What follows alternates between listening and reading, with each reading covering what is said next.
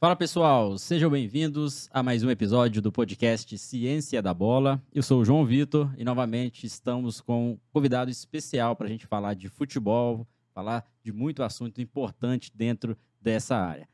Lembrando, você que está acompanhando a gente aí no YouTube, não deixa de se inscrever, tá? Antes de eu apresentar aqui o convidado, é importante que você se inscreva aí no canal para dar uma moral para a gente e, lógico, compartilhar essa informação, essa mensagem de conhecimento dentro da área esportiva para mais pessoas. Quem está no Spotify, marque favorito, depois acompanhe também no YouTube. O papo de hoje, episódio 91, a gente tem um convidado muito especial que é Ricardo Drubski, treinador de futebol com uma vasta experiência na área, tanto na base, no profissional. Então vai ser um papo muito interessante, espero que vocês acompanhem até o final e compartilhem essa esse episódio com seus amigos. Ricardo, obrigado por ter aceitado o convite, estar aqui conversando comigo, com todos os seguidores do Ciência da Bola. Obrigado, João. Prazerão estar aqui. É, falar de futebol para mim é, é uma coisa que não. Eu nunca me canso, né? Eu estou sempre disposto e disponível. É, vivo esse mundo da bola há muitos anos e de uma maneira muito intensa e muito é, mergulho muito na, nas questões do treino, do jogo, principalmente, que são o meu universo de atuação. Então vai ser um prazer estar aqui podendo dividir com vocês nesse espaço bacana que é de ciência da bola. Só o nome já me uhum. já me agrada, né? Porque não que a gente tenha que complicar, a ciência não vem para complicar o futebol, ela vem para simplificar, para ajudar, para colaborar né, na, na, na percepção e na construção melhor é, dos processos, essas coisas. Então, prazerão estar aqui com vocês, João. Legal, eu fico também feliz, né, de saber que, que você se interessou pelo, pelo projeto, pelo canal. Uma das minhas referências também, quando comecei a estudar futebol, você já tinha muitos conteúdos sendo publicados, livros, né? Inclusive, tem um livro que você lançou recentemente, né? Até mostrar para o pessoal antes da gente entrar no papo. Esse livro foi lançado quando? Foi, foram duas edições, né? 2003 vendeu tudo. E 2014 foi a segunda edição, que é essa que está em mãos aí. Universo Tático do Futebol, a Escola Brasileira. Igor, consegue dar um foco aí para mostrar para o pessoal? O livro um presente né, que você deu aqui para a equipe, agradeço. Muito bom, vou deixar ele até aqui disponível. Quem tiver interesse, depois a gente vai orientar, né? Quem tiver Isso. interesse em adquirir, conhecer um pouco mais do trabalho. O Ricardo Rubens, além de, de autor de livros, treinador de futebol, uma experiência profissional, experiência também na base. Como que, que foi essa experiência para quem não, não conhece a sua trajetória? Isso. De forma breve, vamos. vamos Bom, é, é, é, assim, desde muito muito cedo eu, eu fui treinador. Né? Eu com 22, 23 anos eu já estava à beira de campo dirigindo categoria de base, né? No meu primeiro período de universidade, na Escola de Educação Física da UFMG, eu já dirigia tanto o time da universidade quanto o time de categoria de base. O meu primeiro clube foi o Venda Nova, né? Fui treinador do Sub-15 do Venda Nova. Inclusive, uma figura ilustre daquela época, né, que eu tenho, que foi meu atleta, foi o Anderson Moreira. Ah, sim. Então, ele começou, eu, eu comecei nessa, nessa categoria, e depois, coincidentemente, né, o destino nos uniu, e o Anderson me acompanhou em vários projetos aí no futebol, até que ele começou a andar em carreira solo e, e, e buscou o espaço dele, está muito bem aí no mercado. Então a gente vem desde cedo, né? Pulsava em mim a vontade de ser atleta, infelizmente não consegui, não por falta de qualidade, mas por é por dificuldades mesmo, né? Naquela época era mais difícil você largar os estudos, a família sempre muito empenhada que a gente estudasse, que não largasse, mas não consegui largar o, o nicho, né, o futebol. E aí, muito cedo, fazendo educação física, já comecei a trabalhar e percorri por vários clubes. Trabalhei muito, muito pouco na, na parte de preparação física, até para começar, né? Mas logo, logo já vieram as oportunidades de treinador, dirigi o sub-20 do Atlético, sub-20 do Venda Nova, sub-20 do Santa Teresa, sub-20 do América. Tive conquistas importantes na base, depois veio a primeira experiência profissional, a gente começou a andar. Então, assim, a gente já está aí. O ano que vem a gente faz 40 anos de futebol. Olha só. E parece que foi ontem. E, sinceramente, eu me sinto tão motivado quanto naquela época. tão energizado quanto, estudo futebol três, quatro horas por dia, assisto o jogo todos os dias. Então, assim, é uma identidade, uma identificação. Dá até ciúme em casa, né? Porque a vida inteira a gente teve que correr atrás da bola aí pelo Brasil e até fora do país.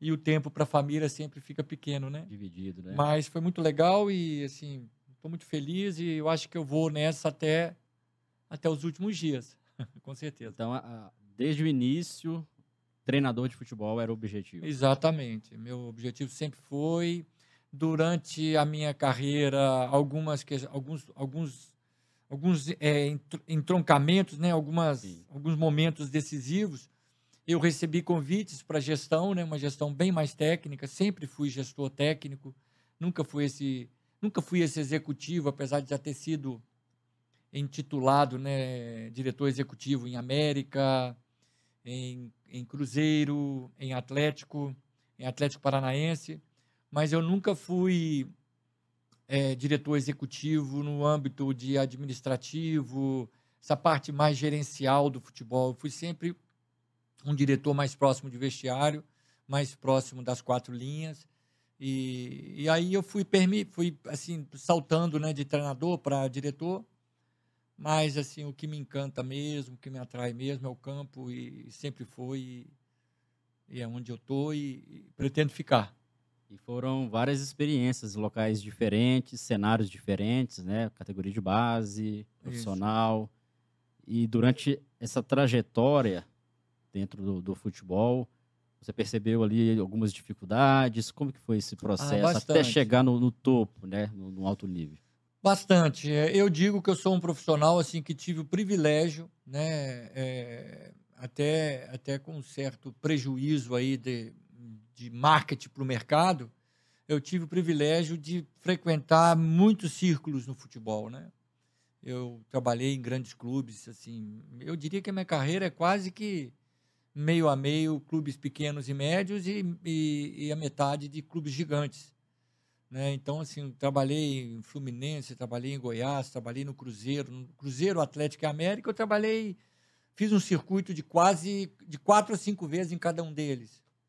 É, diria que trabalhei em quase todos os setores nesses clubes. Setores técnicos, né? Diretor técnico, treinador de base, diretor de base, diretor de profissional, é, treinador de base e profissional. Então eu tive, eu percorri essas áreas todas. Então me sinto um profissional muito privilegiado nesse aspecto. Vejo o futebol de uma maneira muito global, né? É, então assim me sinto muito à vontade nisso. As dificuldades são as dificuldades normais de lidar com o futebol. O futebol é um esporte que dando tudo certo tem espaço para dar errado. Estando tudo, estando tudo certo, tem espaço para perder, tem espaço para derrota, por causa simplesmente da natureza do jogo. né? a gente tem visto ao longo. No Brasil, esses, esses fenômenos são ainda mais característicos, porque nós ainda não temos um jogo consolidado Sim. aos moldes modernos, né? ou seja, um jogo conceitual, um jogo onde o modelo de jogo de uma equipe ela perdura, né? Por eu tenho tempo, por mais tempo né? no- nos 90 minutos e na temporada, né? Eu diria que poucos clubes no Brasil, a gente está experimentando aí, eu estou vendo um Palmeiras que está mais consolidado, está com um treinador já há dois anos, pelo menos, né? E, coincidentemente é um treinador é, estrangeiro, um português, o Abel Ferreira, mas nós tivemos outros treinadores brasileiros que tiveram essa felicidade de ficar também dois, três anos, poucos, mas quando assim foi, conseguiram estabelecer uma maneira de jogar e isso perdura. Então, é, como o nosso jogo ainda não é um jogo consolidado, um jogo é, que você segura nas mãos, tem a- o controle dele, você fica com um jogo ainda mais é, vulnerável, né? Então, Por que nessa percepção nosso jogo ainda não é? No- o jogo o jogo moderno hoje ele é conceitual, ou seja, ele depende muito dos jogadores, mas depende muito mais do treinador hoje do que dependia antes. Um jogo que era jogado em 70 metros, hoje é jogado em 30, 35 metros. Então, quer dizer, os espaços são, são bem menores em campo hoje. Os conceitos e princípios e comportamentos táticos do jogo, cada qual na sua definição, cada qual no entendimento que merece, eles são as grandes estrelas hoje do jogo moderno. Então não se faz um jogo, por exemplo, sem compactar, não se faz um jogo sem marcação pós-perda, não se faz um jogo sem linha alta, não se faz um jogo sem troca de passes sequenciais, não se faz o jogo hoje sem o jogo posicional para atacar e para defender, o jogo posicionado, a organização posicional para defender e para atacar. Então, isso tudo são conceitos, são princípios em que você precisa estar bem ensaiado. Quando você entra, você tem um, um, uma coreografia de um corpo de balé, por exemplo, você, vamos supor, 15 artistas, 15 bailarinos. Você precisa de, de 4, 5, 6 meses para ensaiar uma coreografia, um espetáculo. Né? E olha que você não tem adversário. Exatamente. E olha que você não tem a chuva caindo. E olha que você não tem a bola para você lidar com ela. Você tem ali é a sincronia de movimentos e tal. Então você imagina o futebol onde está tá sendo jogado com, com a interferência dos princípios. É, precisa de ensaio, precisa de tempo. E o futebol brasileiro tem treinadores com média de um mês, dois meses de trabalho. É então o jogo fica. Quem sofre com isso? O jogo. O jogo, os treinadores, os jogadores, né, os clubes. Mas o jogo perde qualidade. Então, quando você não tem consistência do trabalho, quando você não tem é, é, é, permanência de um trabalho, para um jogo que hoje depende muito é, dessas combinações coletivas, dessas, dessas, é, dessas é, manobras coletivas mais abrangentes, né? E só para fazer um paralelo e dizer o porquê que o jogo é, é tão difícil, sempre foi e hoje está ainda mais, é, é, que antes o jogo, o campo era maior e os confrontos eram mais individualizados. Então você tinha tempo para recuperação. Se você pegar um vídeo, como eu tenho vários, né, que eu, eu ministro muitas aulas e tal, quando você pega um vídeo dos anos 80, do, de grandes clubes brasileiros, de seleção até, e de seleções estrangeiras, você vê uma, uma rotação muito baixa. Você vê espaços muito grandes. E a velocidade né? também. A velocidade do jogo, do jogo né? intensidade e tudo. Então você tinha o jogo mais é, entregue aos jogadores. Hoje o, entre... o jogo é entregue mais ao treino, o treino das ações coletivas, ao modelo de jogo que é, é obra do treinador. Né? Então, assim, ah, então o jogador não é importante hoje. Continua e sempre continuará sendo a figura ímpar, porque é o Sim. protagonista, mas só que sob outra concepção. A concepção de ser um executante de tarefas. Ele não é aquele número 11 que joga na ponta esquerda e que só fica ali. Não. Ele é o número 11, 7, 8, 10, 5, 4, 3, 2, o que for, que executa algumas funções para que o todo funcione. Então, é, nesse aspecto, para você combinar tanta coisa, você precisa de muito tempo, precisa de uma cultura de jogo. Nós não temos ainda, infelizmente. Então, por isso, o jogo fica muito suscetível ao acaso, né? Nossa, uma, uma definição bem clara, porque tem muitas pessoas que falam, ah, naquela época era melhor de assistir o jogo. Hoje está muito robotizado, esse jogo muito tático, e essa explicação é perfeita. Questão mesmo do espaço, a velocidade do jogo. É. Porque você for pegar em outras áreas, né, como exemplo, não que no passado era melhor ou pior do que hoje. É diferente. É, é assim como carros, né? Hoje a gente sabe que um, um Fusca dos anos 70 era o carro que, que tinha muita potência, era o melhor carro da época. Hoje o Fusca ele ainda existe.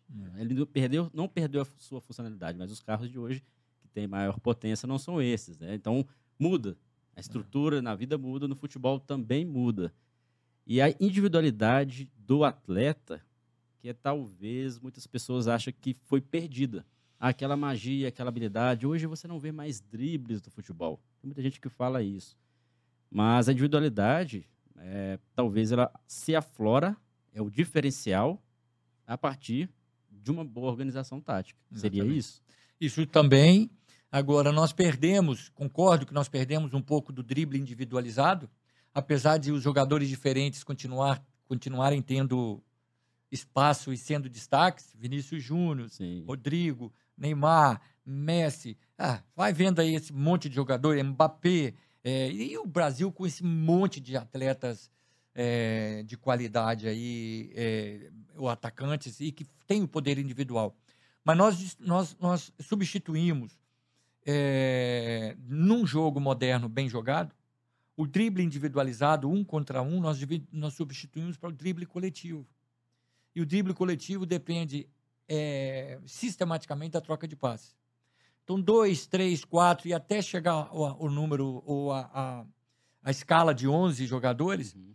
você consegue programar dribles. Então, assim, um jogo de poste de bola, onde tem é, jogo posicional, organização de posicionamento, e que tenha passes verticais, ou seja, você tenha, é, você tem objetivo em direção ao gol. Então você tem uma, uma troca de passes que você quer chegar ao gol adversário. Então você consegue. As melhores equipes do mundo fazem isso brincando, né? Você tem dribles coletivos de 11 peças maravilhosas. Até o goleiro costuma participar. Sim, Nós tivemos aí um goleiro brasileiro fazendo assistências no Manchester City, fazendo assistências é, maravilhosas. Dois ou três gols do Manchester City ano passado foram de passes do nosso goleiro, do goleiro brasileiro é, é, titular do, do, do, time do City. Então, assim, é, você pode. Agora, tem os dribles coletivos também, que são feitos por duas, dois, três jogadores. Então, aquela individualidade foi substituída, ou deve ser substituída, por troca de passes, por envolvimento, triangulações.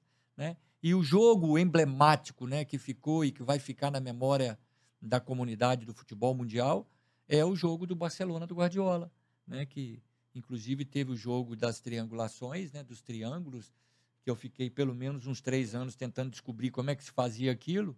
Mas aí você chega à conclusão que você aproxima a equipe, você tem o objetivo do gol adversário, faz trocas de passe com confiança, você vai ter triângulos aos montes, desde saída de bola com o goleiro. Uhum. Então não tem aquele negócio de você ficar pondo cone, fazendo triângulo com obrigação no campo. Não, você aproxima a equipe, tenha o objetivo de andar com a bola para frente em troca de passe e bem distribuído em campo. Então, eu falei aqui três, quatro princípios em que, se você executá-los, você faz quantos triângulos você quiser e até losangos também e até é, quadrados. Você faz todo quanto é tipo de figura geométrica, você faz com a troca de passes, né? Eu costumo dizer que quando você treina é, o jogo de posse, você cria a possibilidade de infinitas jogadas, né? Então, antigamente a gente ficava ensaiando uma jogada durante muito tempo e os jogadores praticamente tinham que fazer aquela jogada. Hoje não, hoje você desenvolve o conceito da posse e você deixa que o jogo flui e que saem várias jogadas. O estímulo, né? O treino ali vai estimular que outras situações aconteçam, né? Mas essa nova esse novo futebol, né, esse futebol moderno, que tem uma coletividade mais aflorada. Isso vai na contramão da cultura que o torcedor brasileiro tem do estilo de jogo de um atleta brasileiro. Porque se a gente pegar na história Pelé, Garrincha, Tostão, e a gente vai para Ronaldinho, Ronaldo, Romário, Neymar, que são atletas que fogem dessa, dessa coletividade. Atletas que foram destaque por sua magia ali, o drible, a finta.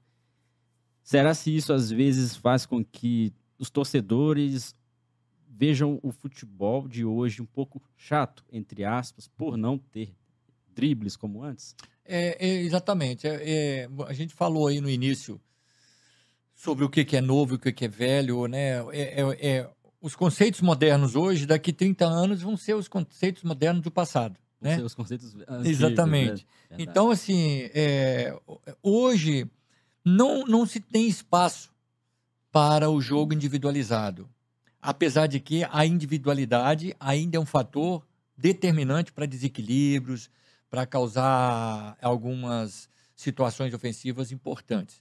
Então, assim, é, é, nós nunca vamos abrir, é, é, abrir mão da individualidade. Inclusive, a gente tem como conceito é que o individual ele faz parte do coletivo, porque nesse contexto sistêmico do jogo, você tem a individualidade como parte, como, é, é, como partícipe desse, desse, dessas ações coletivas. Então, assim, é, para quem for um pouquinho mais curioso, ver alguns jogos da Copa de 70 que foi no passado, quanto jogo coletivo tinha com jogadores geniais. Tinha aproximação, tinha troca de passes, tinha o jogo apoiado. Vê a seleção de 80, que faz 82, que faz parte do passado, que é pelo menos 30 anos atrás, vê a qualidade de jogo desses camaradas, né? De, de troca de passes. O futebol é um jogo de passes. O, o próprio jogo do brasileiro era um jogo de toque de bola. Então, assim, os, os dribles, as individualidades, elas vão aparecer é, nos momentos certos. Quão melhor for a troca de passes, mais oportunidades individuais vão acontecer. Porque uma bola que está sob pressão numa determinada zona do campo, se esse time que está com a bola tem por sistema, tem por hábito, tem por é, modelo de jogo fazer com que essa bola circule, ela vai encontrar momentos especiais no campo em que vai encontrar um, uma individualidade. É o sucesso do Vinícius, do, do, do Vinícius, Vini Júnior, no Real Madrid.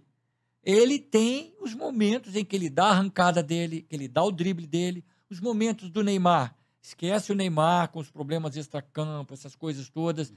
Mas o Neymar, Neymar que desequilibrou no Barcelona, que desequilibrou no, no, no, no, no Santos, que desequilibrou. Então, assim, o momento, o Mbappé, não joga um jogo coletivo e tem os momentos. O De Bruyne joga o jogo coletivo e tem os momentos da individualidade. E aí você vê aquele centroavante que foi agora pro, pro Manchester City, que eu esqueci Haaland. o nome. Ah, o Alan.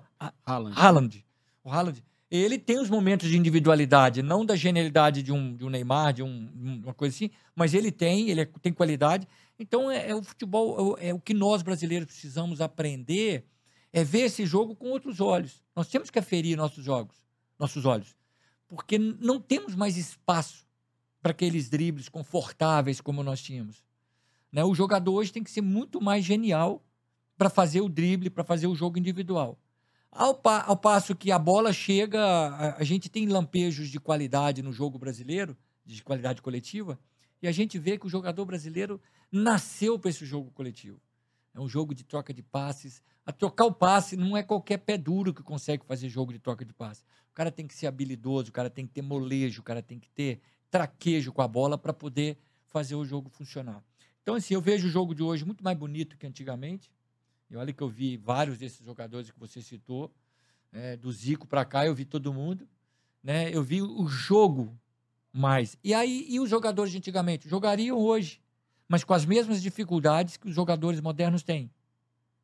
Ou será que só nasceu jogadores geniais no passado? Mentira.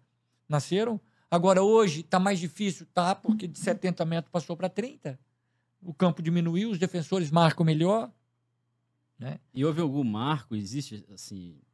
Essa mudança ela já vinha acontecendo ou em algum momento fez com que esse futebol se reduzisse, a preparação física ficasse também um pouco mais avançada, ao ponto dos atletas percorrerem maiores distâncias em alta intensidade, terem mais resistência.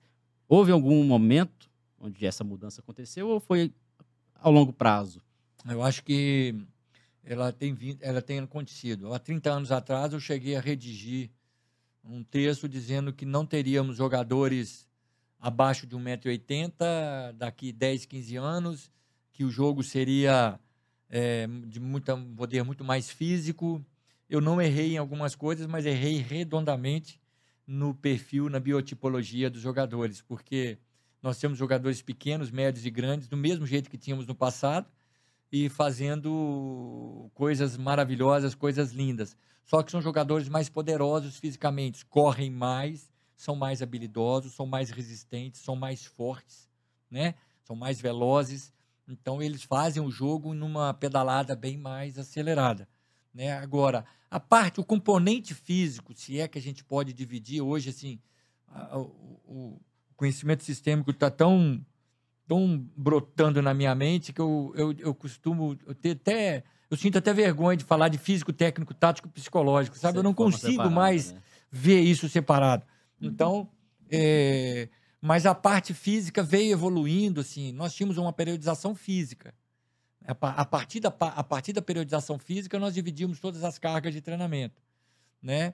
Então, hoje, hoje nós temos, com os métodos é, sistêmicos, nós temos o jogo como referência, as questões do jogo como referência, e vem tudo a tiracolo, vem tudo junto, vem tudo no pacote. Né? Então, essa coisa veio acontecendo. Agora, é, as, os métodos sistêmicos, que eu, eu, eu assim, coloco em destaque dois: a periodização tática e o método, o, o treinamento estruturado do Ceirulo Barcelona, em que um foi capitaneado, a periodização tática foi exposto no mercado pelo Mourinho e o outro foi pelo Guardiola. Então, assim, o, o, a periodização tática e veio assim, deu um boom. Né? Tanto ela quanto o Zé Mourinho nos ajudaram a construir jogos diferentes, com conceitos, né? Eu, por exemplo, ficava à beira de campo, eu treinava a semana inteira cruzamento, chute a gol, e achava que meu time tinha que jogar pelas beiradas. Eu não treinava a fluência do jogo para os flancos, para as beiradas. Eu treinava o cruzamento, naquele treinamento sistemático de cruzar, cruzar, cruzar, finalizar, finalizar, finalizar, cruzar, cruzar, cruzar. E na beira de campo, na hora do jogo, eu cobrava para que o time jogasse pelas beiradas. Não, não tinha estímulos para que não isso acontecesse. Não tinha estímulos para que né? isso acontecesse. Mas eu tinha consciência de que nós treinamos. Nós treinamos aquilo para mim. Hoje, eu te, meu treinamento, hoje, que eu digo, já há mais de 10 anos, que há mais de 15 anos que eu treino o, o método sistêmico. E os métodos sistêmicos são antigos. Eles começaram a valer mesmo de 30, 20 anos para cá. Assim, começaram a... Então veio a periodização tática e nos ajudou com esse tanto de conceito interessante. Né? O brasileiro, para variar, põe obstáculo, mas Sim. veio com esse tanto de, de conceito, de, de, a metodologia toda moderna de treinar o jogo o tempo todo, dentro da complexidade do jogo, treinar princípios, conceitos, comportamentos. E, bum, poxa, começamos a e aí veio o modelo de jogo do Barcelona, que é também no método estruturado, é um método mais rebuscado, mais terminologia mais apropriada dele, do, do Ceirulo. Então, é um pouco mais melindroso, Sim. né? Aí, mas nos deu, nos presenteou, presenteou o mundo com então, assim, método sistêmico e modelo de jogo Barcelona, diferente se é o método estruturado, se é o método da periodização tática, ou se é um método ajustado pelo João ou pelo Ricardo Drubs, que método é assim, você tem algumas regras do mercado, mas você coloca, só a maneira de você gerir esse método, você já começa a dar um penteado diferente Não nele. é uma receita que você Não tem é uma receita, à tem risca, alguns né? princípios, mas o bolo, tem, todo bolo tem farinha, tem ovo, tem leite, tem manteiga Nenhum é e igual outro. fermento. Mas tem uns que tem gosto de laranja, outros de banana, É. outros de morango, outros de não sei o que, coco, abacaxi. Mas tem a mesma essência, Mas né? tem a mesma coisa. Então você vai dando um penteado diferente na sua, nos seus métodos de treinos, nas suas práticas, nas suas. seguindo alguns padrões científicos do treino. Mas aí você tem, então, assim, periodização tática com método de construção de jogo. Ponto. Eu acho que foi determinante. Quando a periodização tática começou. Eu trabalhei em Portugal e tinha 10 treinadores brasileiros trabalhando em Portugal. Dois anos eu trabalhei em Portugal. Não tinha treinador português de, de expressão lá, assim. Os camaradas começaram a usar o método sistêmico, barra, periodização tática. De 20 anos eu trabalhei lá, 24 anos atrás. Portugal está exportando treinador para o mundo inteiro. Realmente. Entendeu? Então, assim, a maneira de construir o jogo, periodização tática. Ah, É, o método sistêmico da periodização tática. Não que esteja todo mundo fazendo periodização tática, entenda bem. Mas tá, veio ajudar. Modelo de jogo, uma maneira de jogar com poste de bola, com marcação pós-perda, com bloco que sobe, bloco que desce. É Barcelona.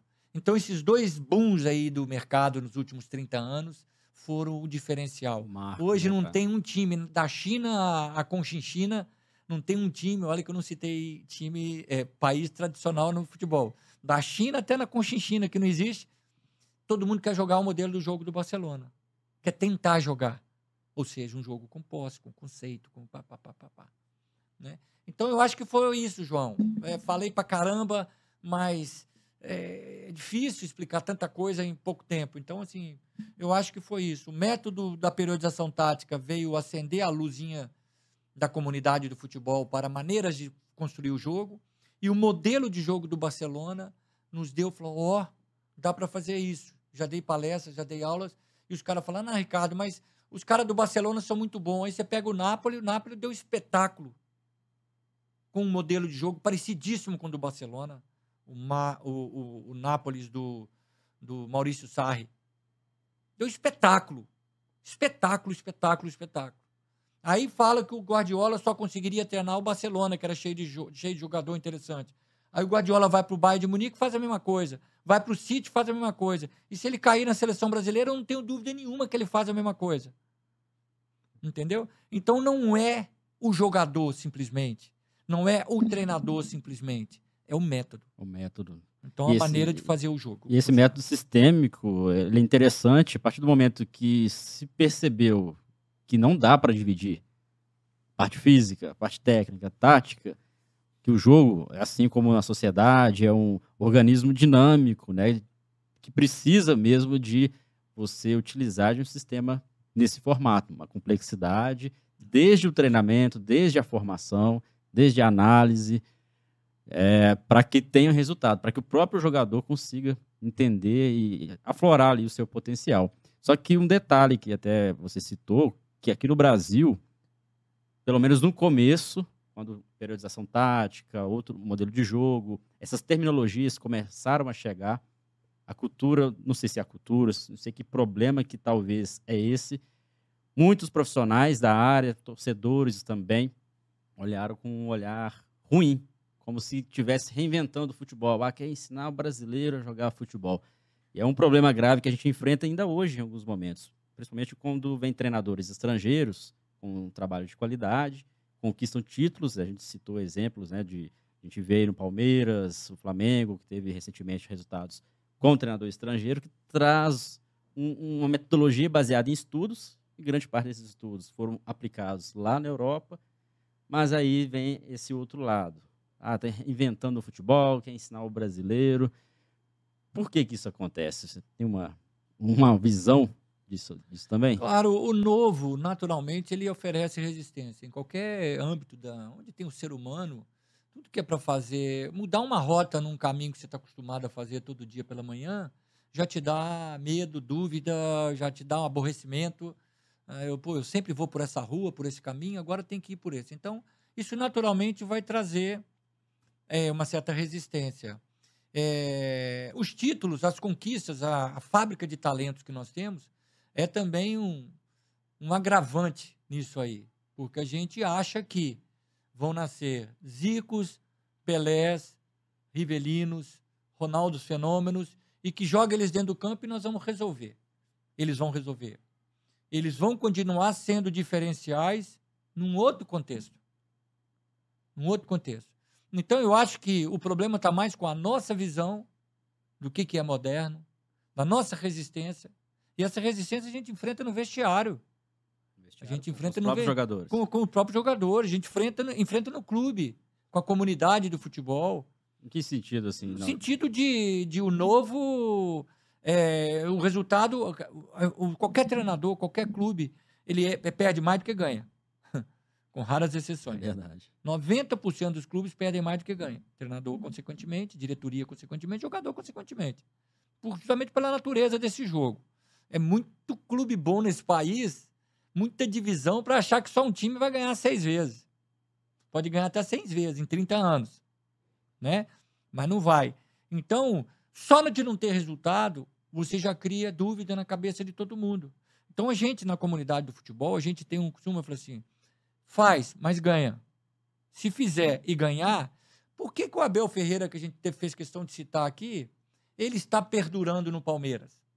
Causa de vitórias. Resultados. Né? Resultados. Vitórias. Não tem como. Por que, que o Luxemburgo ficou mais tempo lá no Cruzeiro, ficou mais tempo lá no Corinthians, ficou mais tempo no Palmeiras? Venceu. Por que, que o Antônio Lopes ficou no Vasco três anos, três anos e meio? Venceu. Filipão no Palmeiras? Venceu. O pé frio é meu ídolo, meu ídolo. Eu estou falando pé frio para chamar atenção para essa fala. O pé frio do Tele ficou cinco anos no São Paulo porque venceu. E quando eu digo pé frio, porque ele era chamado pé frio até antes de ir para o São Paulo. É meu ídolo, é o grande mestre, é o grande professor da Escola Brasileira de Futebol. É o grande professor do, da Escola do Jogo Brasileiro. O time dele jogava, era organizado, técnico, tático e, enfim, e disciplinado. e, e, e jogador e, e, com um comando maravilhoso. É, a escola brasileira de futebol está espelhada num Tele Santana. Não que não tenhamos vários outros treinadores de qualidade, mas se, é, se temos que escolher um ícone, tá ali. Ele tinha um apelido de pé frio. Aí ele vai e fica no São Paulo, e Deus quis que ele fosse embora mais cedo, infelizmente, que ele, eu acho que ele ainda tinha mais uns, uns 5 a 8 anos de, de carreira, se ele quisesse. É, mas ele deixou um legado.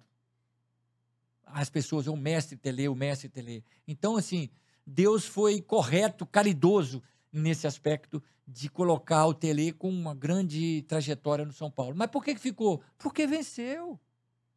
Ficou porque venceu. E assim vai ser.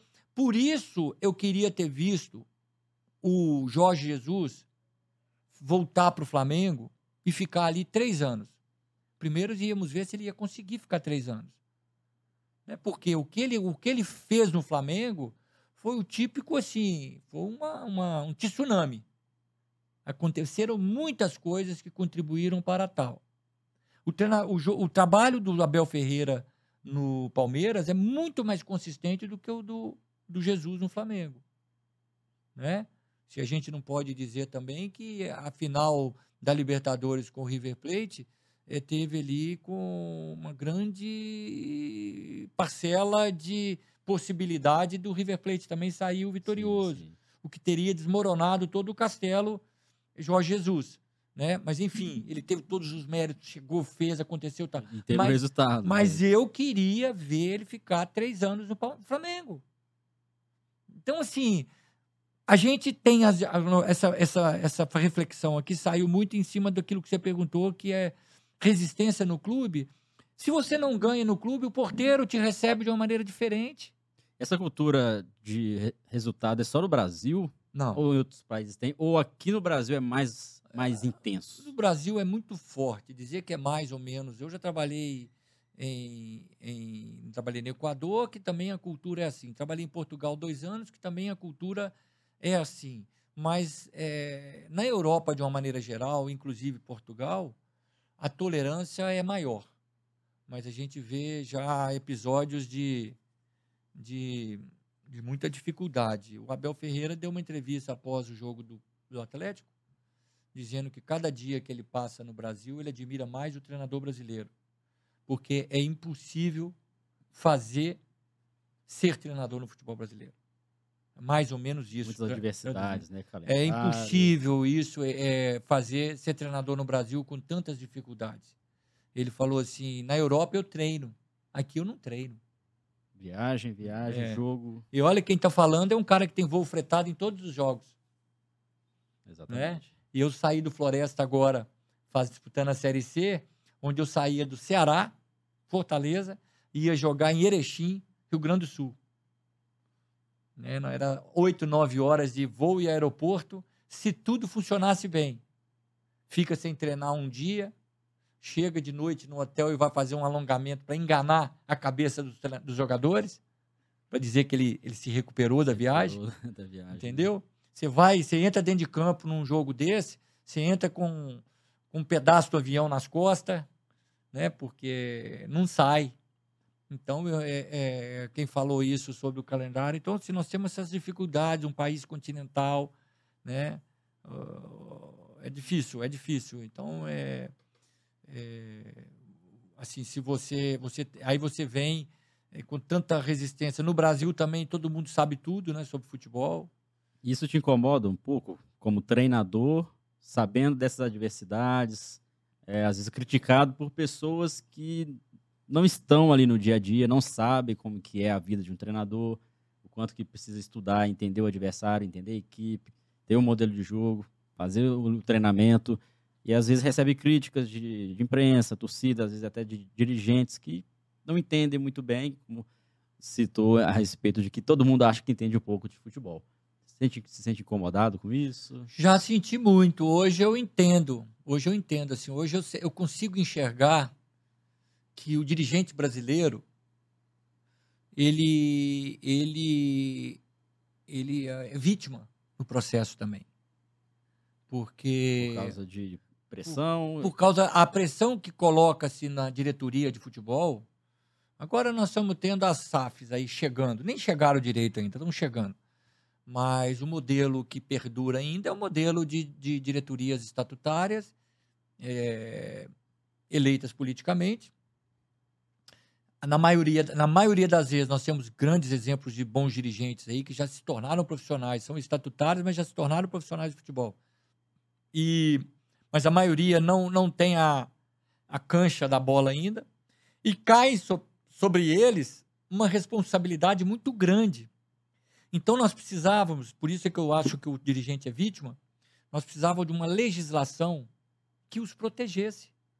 Por exemplo, é, não se pode trocar treinador no ano. Isso é lei. Isso é lei.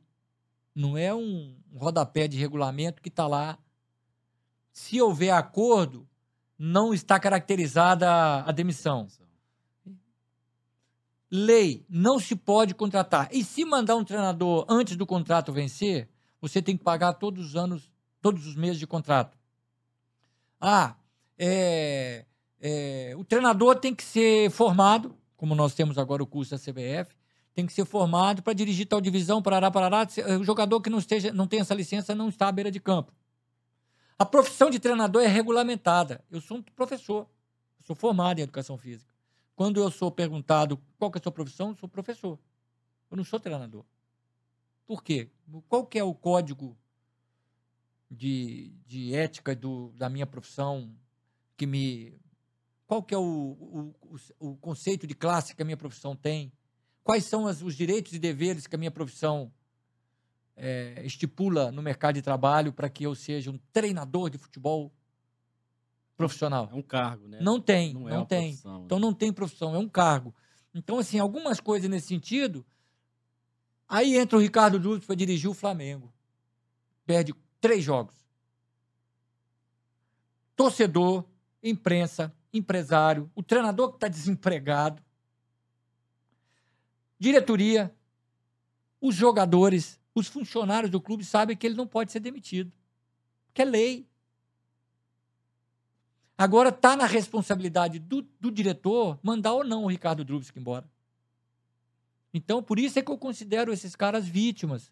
Porque a pressão por cima desses caras. Eu já trabalhei em clube grande, onde vice-presidente de futebol teve que entrar correndo dentro de casa nós dois no mesmo táxi, ele teve que entrar correndo porque a torcida organizada estava atrás dele. É. Então, assim, aí você está em cima desse camarada com essa pressão toda, manter ou não um treinador. E o que que proíbe de. O que, que é mais 5, 6 milhões de dívida para um clube que já deve um bilhão? Então manda embora esse treinador, porque pelo menos os caras não quebram minhas vidraças da minha casa. Agora, coloca lá que o treinador não pode ser demitido nós vamos treinar treinadores melhores, vai haver a seleção natural, os treinadores começam a ser selecionados melhor. Não vai haver para cada treinador que está trabalhando 30 esperando, porque é uma festa de, da casa da mãe Joana.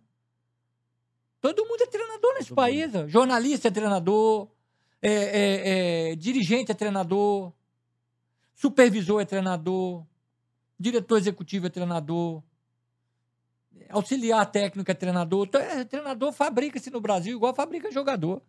Mas será se muitas das vezes a contratação de um treinador ele não segue algum parâmetro, alguma base, algum fundamento, apenas para apagar o incêndio. Ah, vamos trazer ali um treinador que é conhecido da torcida, mas às vezes o perfil dele não tem a ver com o modelo de jogo da equipe, é. do clube ou dos atletas que estão ali.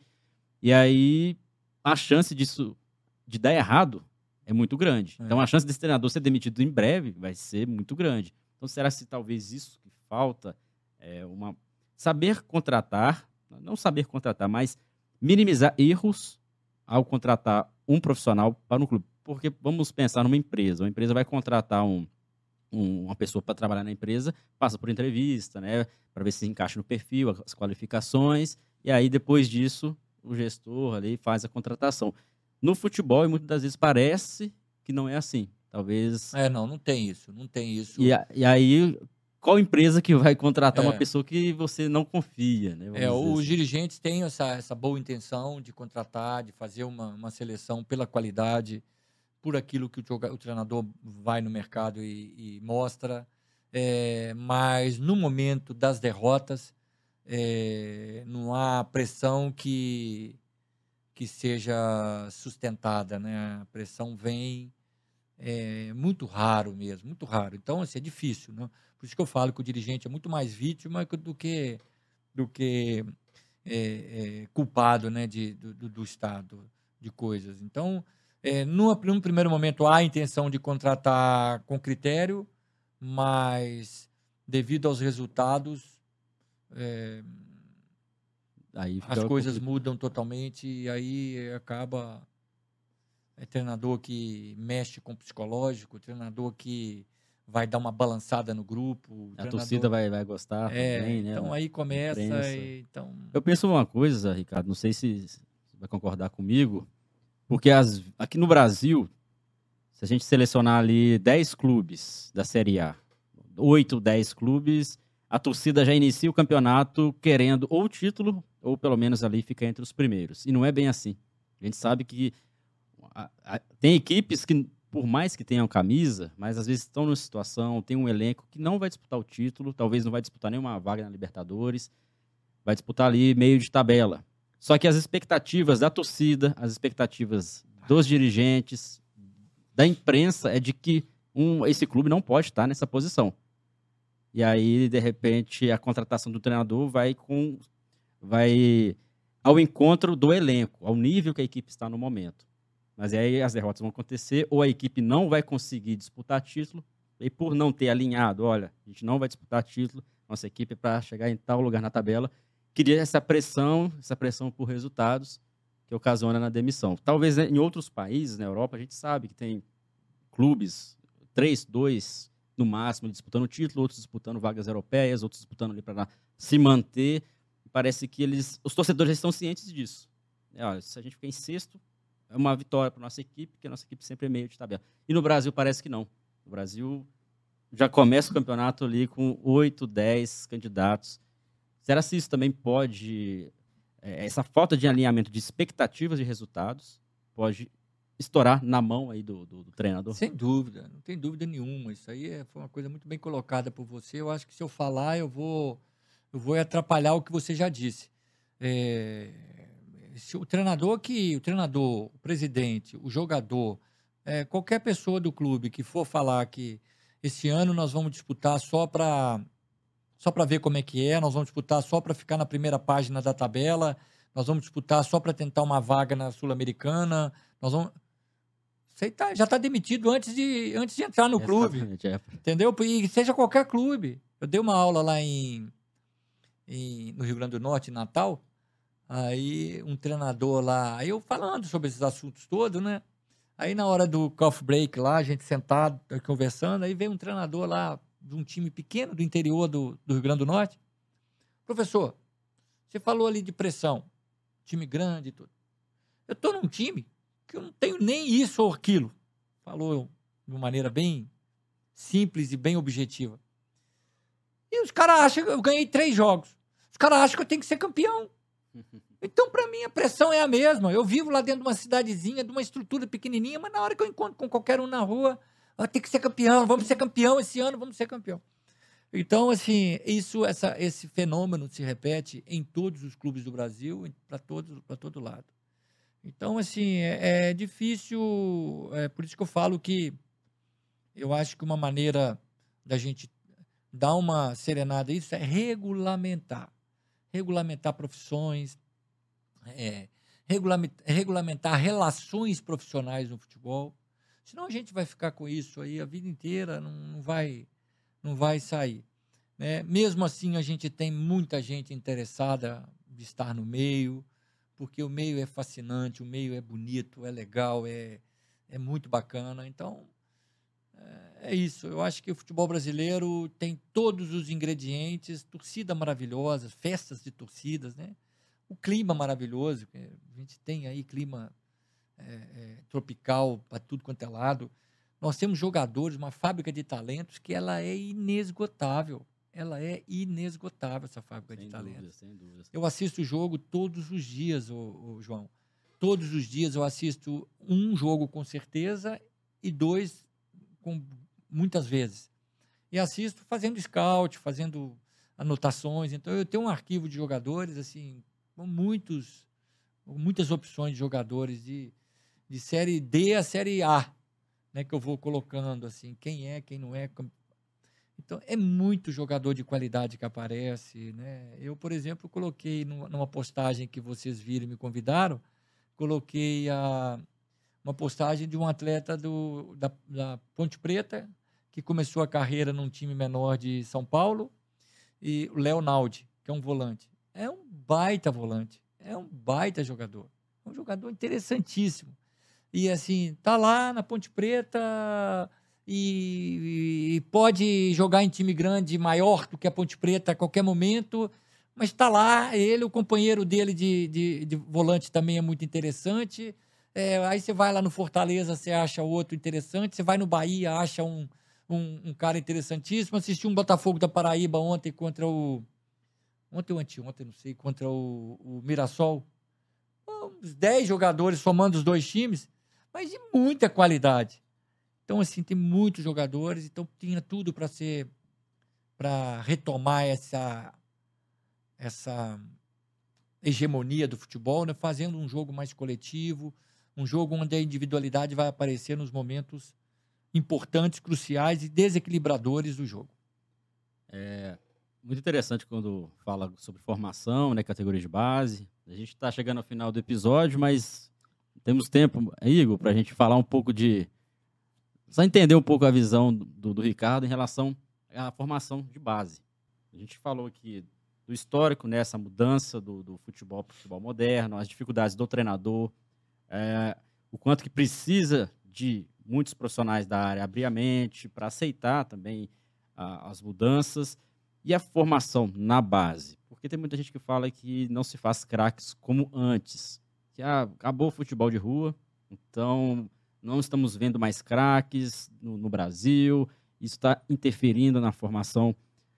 Será mesmo? Porque, segundo o último dado da FIFA, não sei se você já teve esse acesso, mas o Brasil foi o país que mais é, exportou, né, entre todo aspas, ano é todo ano, todo né? Ano Continua sendo todo ano, todo ano. atletas brasileiros para outros países. E a gente tem na nossa seleção principal de futebol masculino ídolos é, nas equipes, desde o goleiro até o centroavante, todos em destaque, né? No Real Madrid, você vê ídolos ali brasileiros, Barcelona, Liverpool, City, você vê jogadores de alto nível.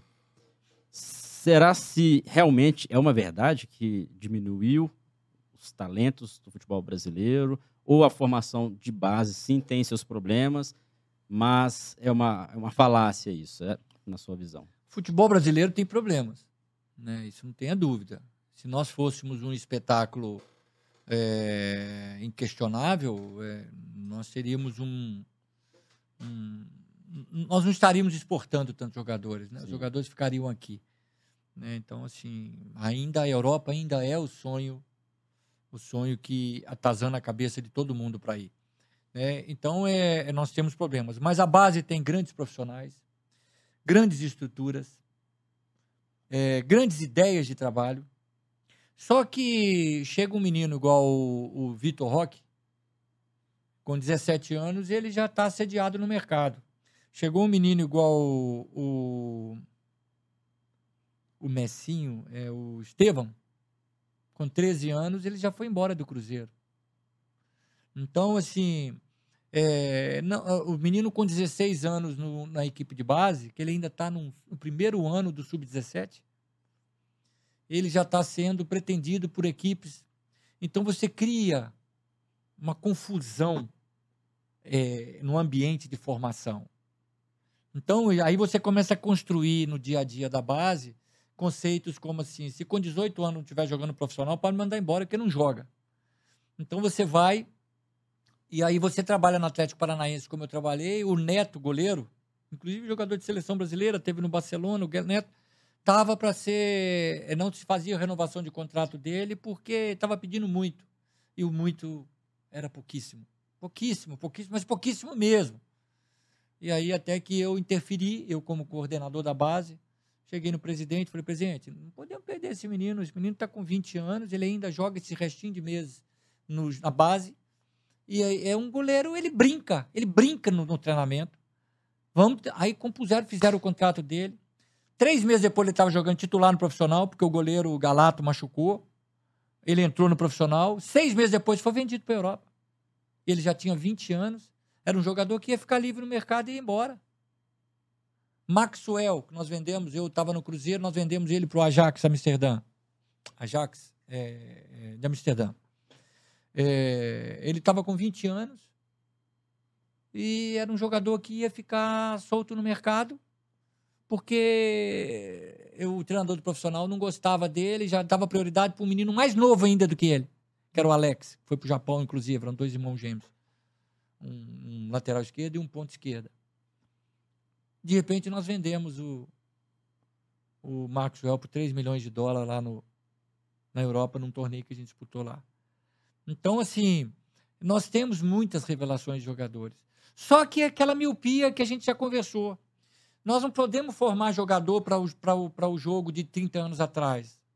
Nós temos que entender que o jogador de, de, de hoje vai jogar o jogo de hoje.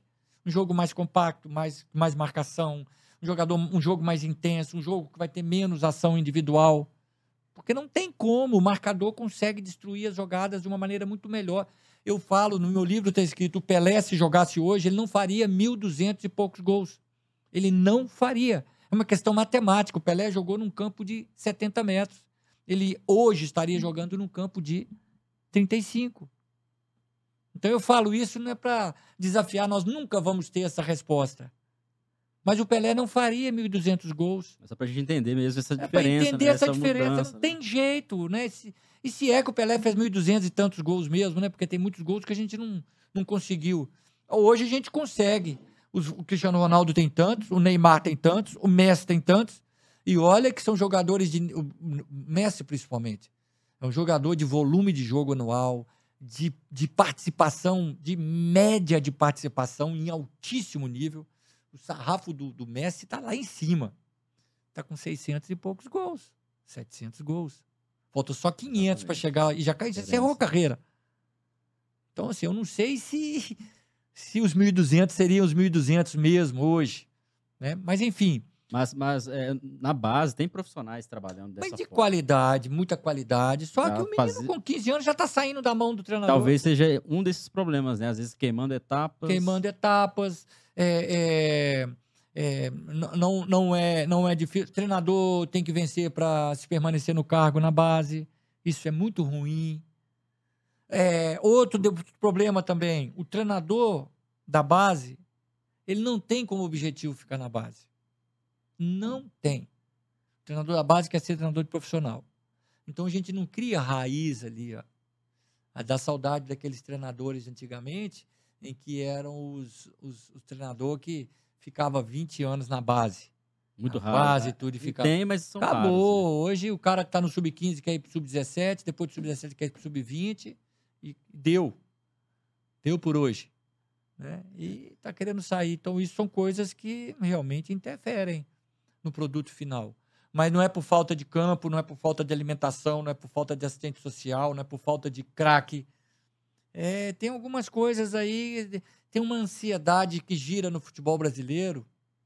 É, Isso. É, eu agora no Floresta eu tive problema com um jogador que eu levei para Floresta para para para ser uma aposta, um menino de 20 anos que teve comigo no Boston, eu levei para Floresta. Ele teve a oportunidade de jogar três, quatro jogos, os times de Série A já quiseram ele. Na Série C do Brasileiro, tá no Goiás hoje. Já aí jogando vários jogos no Goiás e tal. Então era um jogador que estava na terceira divisão, que ninguém conhecia, sul do Mato Grosso, no sul do Mato Grosso e, e- e chegou e, e já virou estrela de uma hora para outra, assim. Então é muito difícil você controlar esse ímpeto, essa ansiedade que tem na base do futebol brasileiro. Não é fácil, não. Um dos problemas aí que os profissionais enfrentam, né? E Exatamente. tenta é, mostrar os cenários para que isso melhore, né? Para que evite erros como esse. Bom, Ricardo, um papo muito bom, excelente, quase uma hora aí de conversa. Isso. A gente falou de vários assuntos, espero que o pessoal tenha gostado. Espero também. E aqui o livro, novamente. Vou pedir o Igor para dar o foco. Onde a gente encontra o livro, Ricardo? Ó, o livro é, é- pode fazer contato direto no meu Instagram, que eu mesmo é que costumo publicar. Ele tem algumas livrarias, mas como é um livro de edição própria, essa segunda edição eu editei ela é, por minha conta. Então eu tenho assim o controle da venda dele. Mas tem algumas livrarias aí que, que tem esses livros, mas muito poucas. Então é entrar em contato no meu Instagram, arroba ricardo, é, é, ricardo.drubsky e, e pronto, tá? Só faz contato comigo lá. O livro chega em três, quatro dias, está na casa dele com um preço bem em conta. Vamos deixar também aqui, quem está no YouTube, o link abaixo do livro, tá? Do, do site, para adquirir o livro. É muito importante, o meu está aqui, agradeço novamente aí o presente. Prazer. E tenho certeza que vocês vão gostar. O livro aqui bem ilustrado também, né? Tem É, bem didático. Vou fazer bom, bom proveito aqui da- do material e, em alguma oportunidade, também compartilhar com o pessoal para quem não adquirir ter possibilidade de conseguir o material do Ricardo Drubsky. bacana. Bom, Ricardo, nas redes sociais a gente encontra no Instagram.